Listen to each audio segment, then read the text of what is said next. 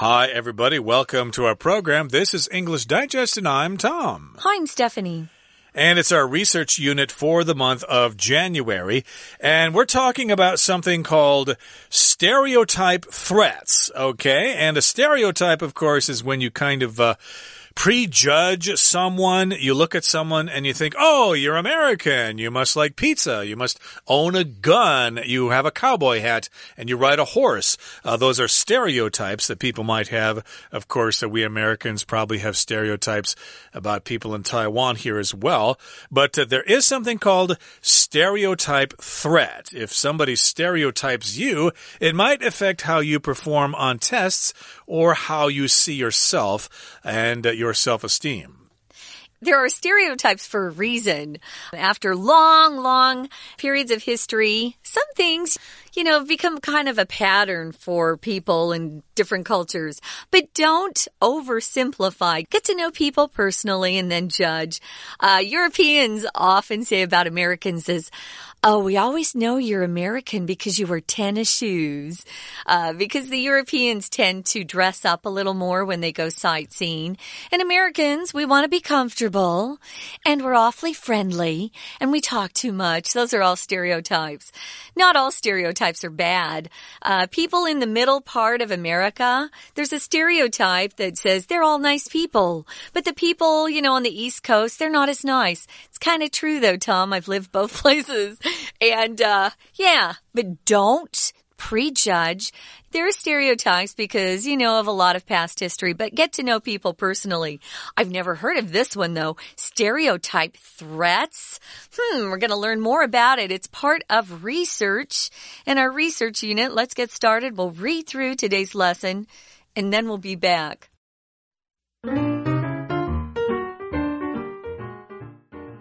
Women can handle pain better than men.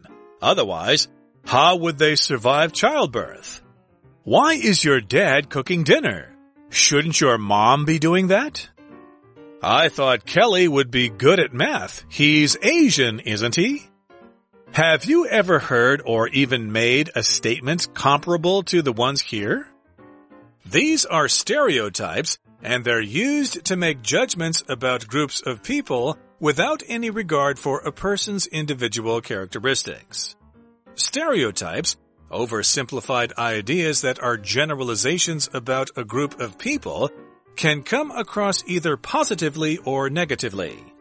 Depending on one's personal experience, they can sometimes even seem closer to fact than fiction.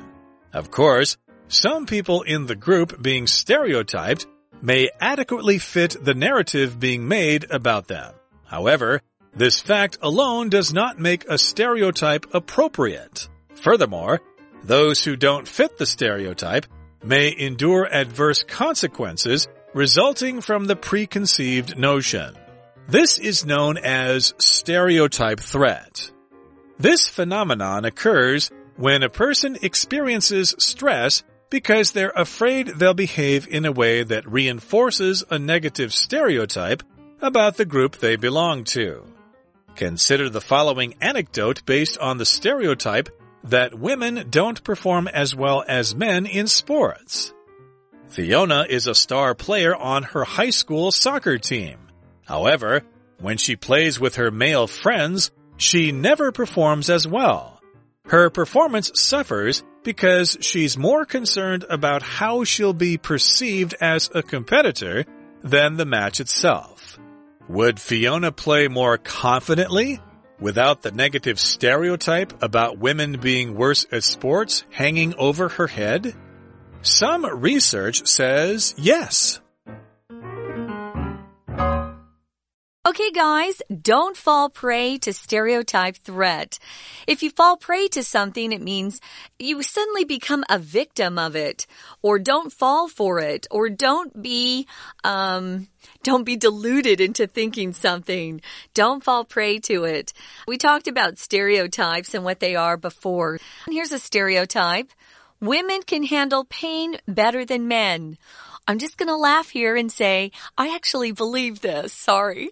Um, I have too much experience, at least in my own family and my friends. My dad is a baby with pain and my mom was pretty tough. So I think it depends on the person though. And I think that's what we're trying to teach you. Yes, there are stereotypes, but take the time to look at individuals instead of just a group, and you'll probably be more accurate. Right. And this uh, supposedly is a stereotype that women can handle pain better than men.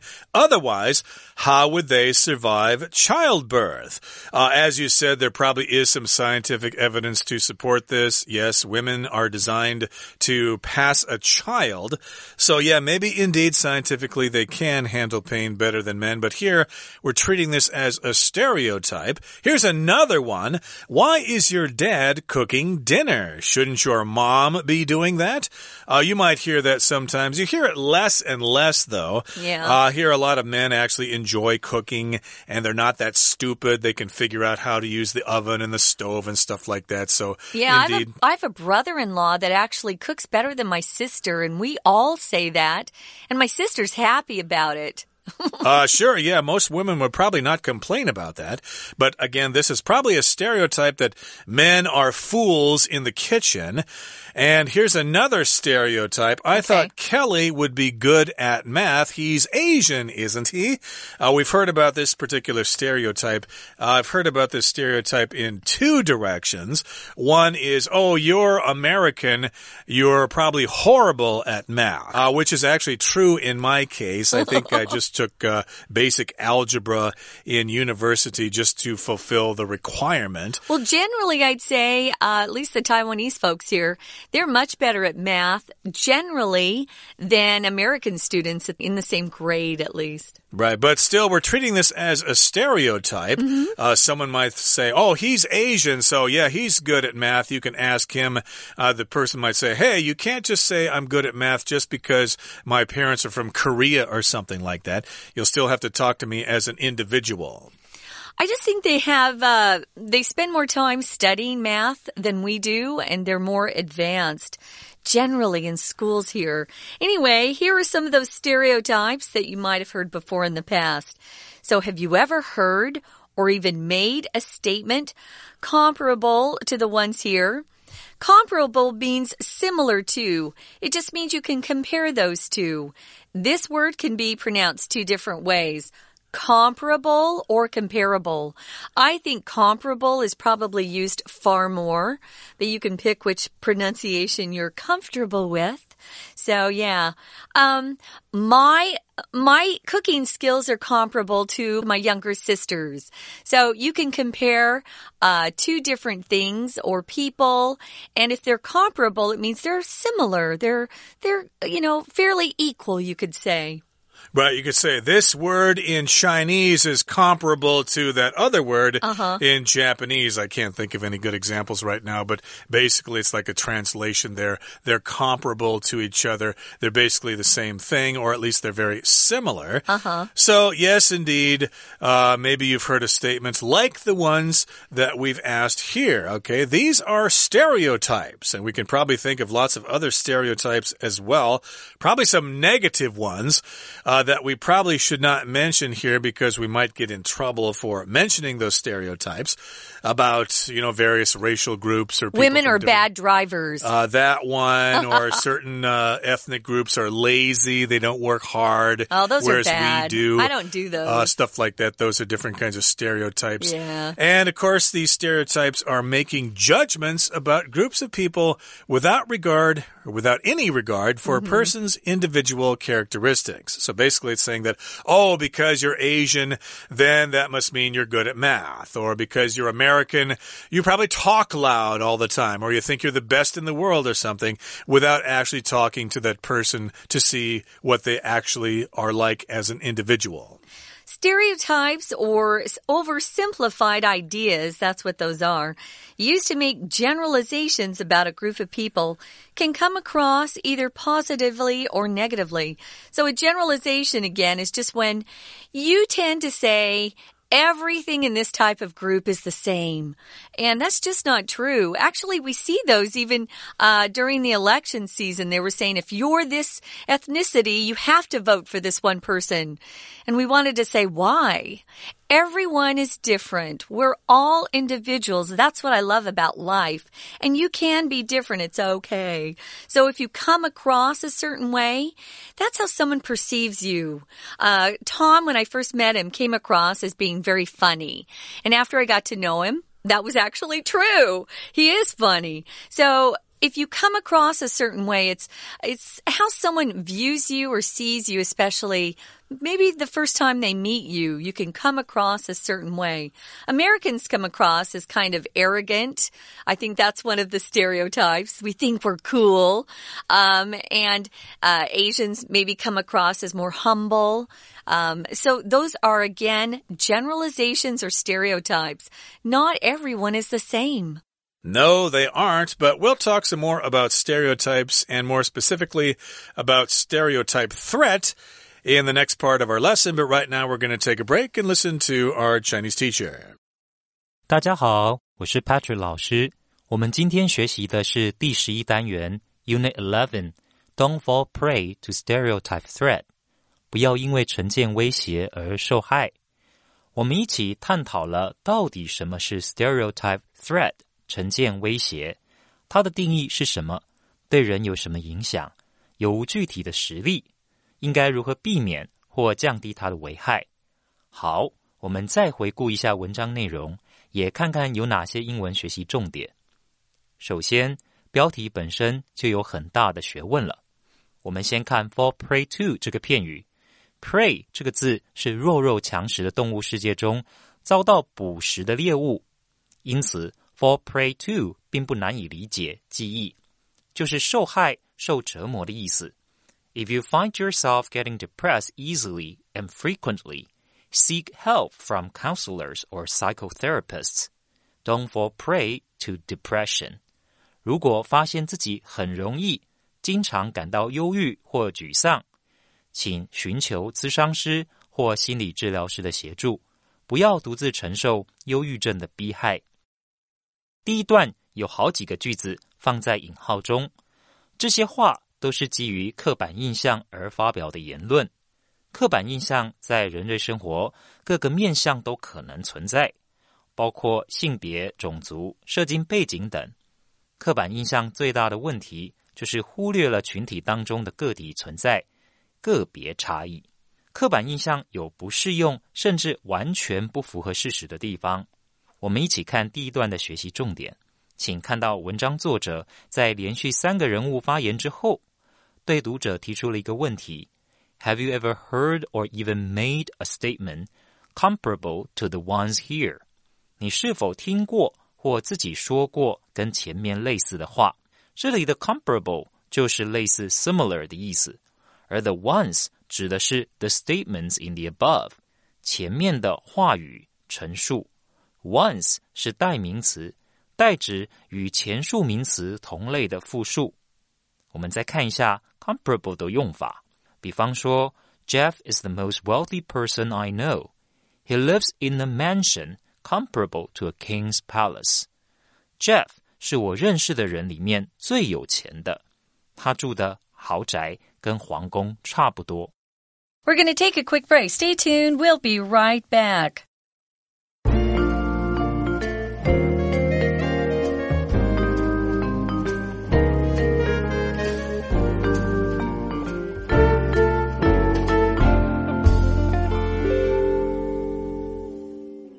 It's time for us to resume our lesson, and we're talking about stereotypes, which are oversimplified ideas. They are generalizations about groups of people, and they can come across positively or negatively. They could be good or they could be bad. If you're Asian and people stereotype you as being good at math, you might like that. Yeah, I am good at math. Thank you very much.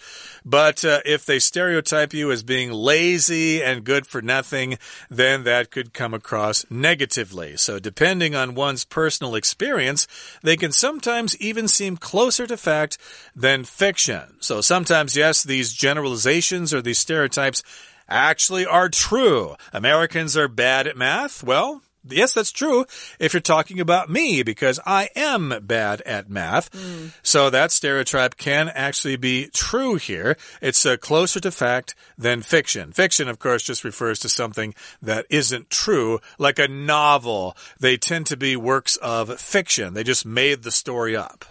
Yeah, fiction is, of course, not true. It's stuff that people have made up, like Tom said, out of their imagination. Here, going on to the next sentence, it says, of course, some people in the group being stereotyped may adequately fit the narrative being made about them. Uh, I, I laughed about the one stereotype of women being bad drivers. Well, in my family, we have five girls. And I would say there are three of us are really good drivers and then two of us are terrible. So you could say that two of my sisters actually fit the narrative. Uh, narrative is just sort of the story someone is painting for you.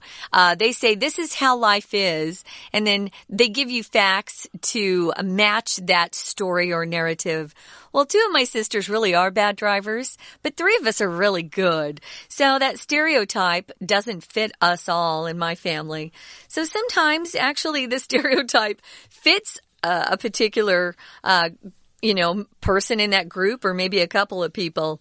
However, it says this fact alone does not make a stereotype appropriate. If something's appropriate, it's okay to do. Um, if you go to a restaurant that's very fancy, it's inappropriate to walk in without your shoes and without a tie. And sometimes they need, they need you to have a jacket on. So you have to dress appropriately for that particular restaurant. Or if you go to an interview, don't show up in, you know, dirty clothes with your hair not combed. That's inappropriate. So if something's appropriate, appropriate, it's suitable, it's proper, it's a good thing to do, it's right for that situation.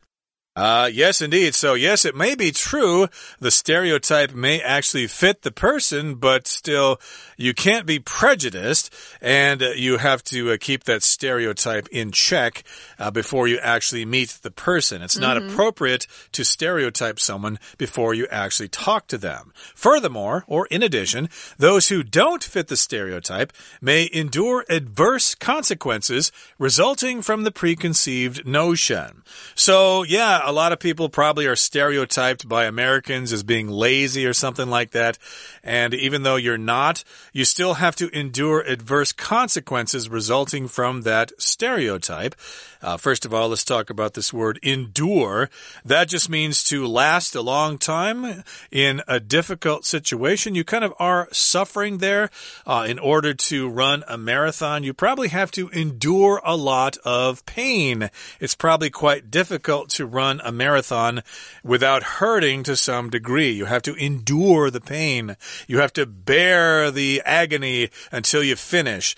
And of course, we're talking about uh, the preconceived notion here. Preconceived just means an idea that you have before you know the actual facts.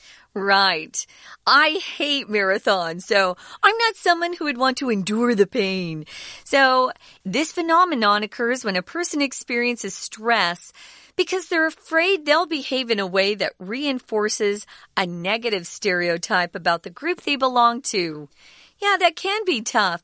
To say something reinforces something else, it just means it overemphasizes something. Uh, you can reinforce a bad habit by continuing to do it. So you have to not do that. It hurts these folks. So reinforce, just so you know, means to strengthen or support something, especially um, with additional information or material or facts. So, yeah, a person can experience a lot of stress if they behave in a way that hurts that group that they belong to that has that negative stereotype attached to it. Now consider the following anecdote based on the stereotype that women don't perform as well as men in sports. An anecdote is a story, uh, usually that people tell as an illustration to something they're trying to, uh, a point they're trying to make, I should say. Um, Fiona is a star player on her high school soccer team. However, when she plays with her male friends, she never performs as well. She probably feels extra pressure to perform well. And if you're feeling a lot of stress, you tend not to do your best. Uh, exactly. I can't imagine this happening. Usually they keep the men and the women separate, but if she does play soccer with her male friends, yeah, she'll be under pressure to perform well because she is the star player on her high school soccer team. And of course, we've got the stereotype that women don't perform as well as men in sports. Now, her performance then will suffer because she's more concerned about how she'll be perceived as a competitor than the match itself. So here we've got the verb to perceive, which means you are aware of something, you know it's there, you're conscious of that thing. So they'll look at her or they'll think that she doesn't play as well as men because she's a woman. It's a stereotype. And uh, here we've got the word competitor. That just means someone who competes in some type of competition, whether it's a speech competition or a sporting match. Uh, you're a competitor. If you enter a marathon, you are a competitor. You sure are. I understand that. Um, I'm sure the guys were looking at her, expecting her to mess up or not to be as good. Or Maybe they're looking at Fiona thinking, oh, she's going to make us look bad because she's so good. Who knows what the guys are actually thinking? We just should uh, be kind to each other and not prejudge and just let people perform and do the best they can. So, would Fiona play more confidently without the negative stereotype about women being worse at sports hanging over her head? I have some advice for Fiona. Forget about that. Just do your best. Who cares about the negative stereotypes? Just play well. Don't look for chances to blame other people. Just do your best. And I think that that would solve the issue. I think we're too hung up on all this stuff, really. Right, but that might be easier said than done. Some people probably feel this more than others, and that's what we will discuss next time in our program.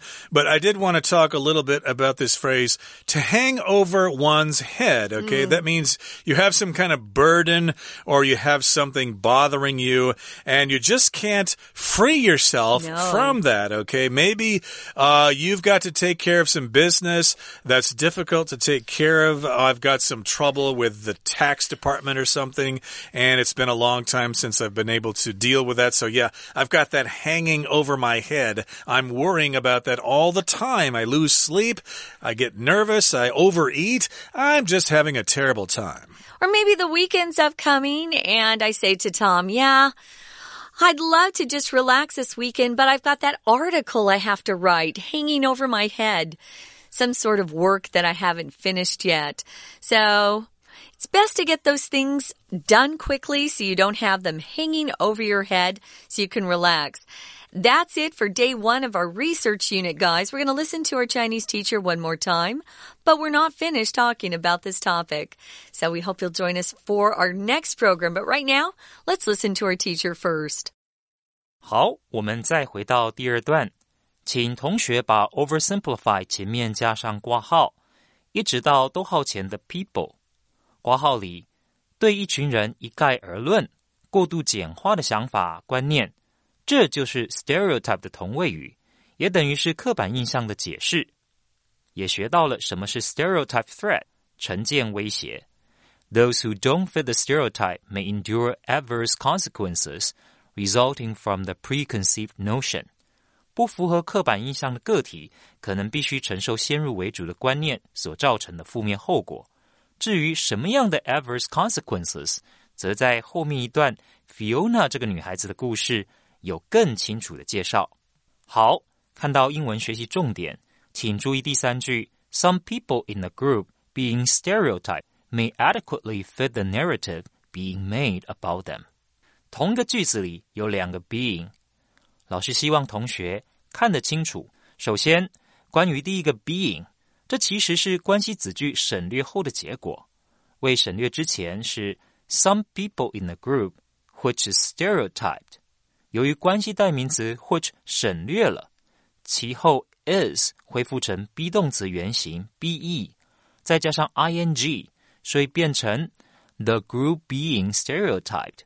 受到刻板印象描绘的团体当中，有些人可能极为符合印象当中的描述。再看到第二个 being，也是关系子句省略后的结果。未省略之前是 the narrative which was made about them。第三段告诉我们 stereotype threat 如何对人造成危害。如果自己所属的群体在大众心中已经形成刻板印象，个体会怕自己的表现印证、强化了大众对这个群体的负面印象，个体反而承受很大压力，无法好好表现。课文以 Fiona 这名校队的女足球员为例，大众认定女生在足球这项运动。一定没有男生踢得好，而 Fiona 因为过于在意自己身为女性的表现，反而因为压力而无法在比赛中发挥正常水准。Her performance suffers. Her performance suffers. 中文的意思是她的表现欠佳。Suffer 一般同学会想到受苦、受难，但是在这个句子里，suffer 不解释作受苦。而是品质变差了。好，我们第一天的课程讲解就到此结束，谢谢大家，拜拜。That's all the time we have for today, guys, but we hope you'll join us for our next program. For English Digest, I'm Stephanie. And I'm Tom. Goodbye. Bye.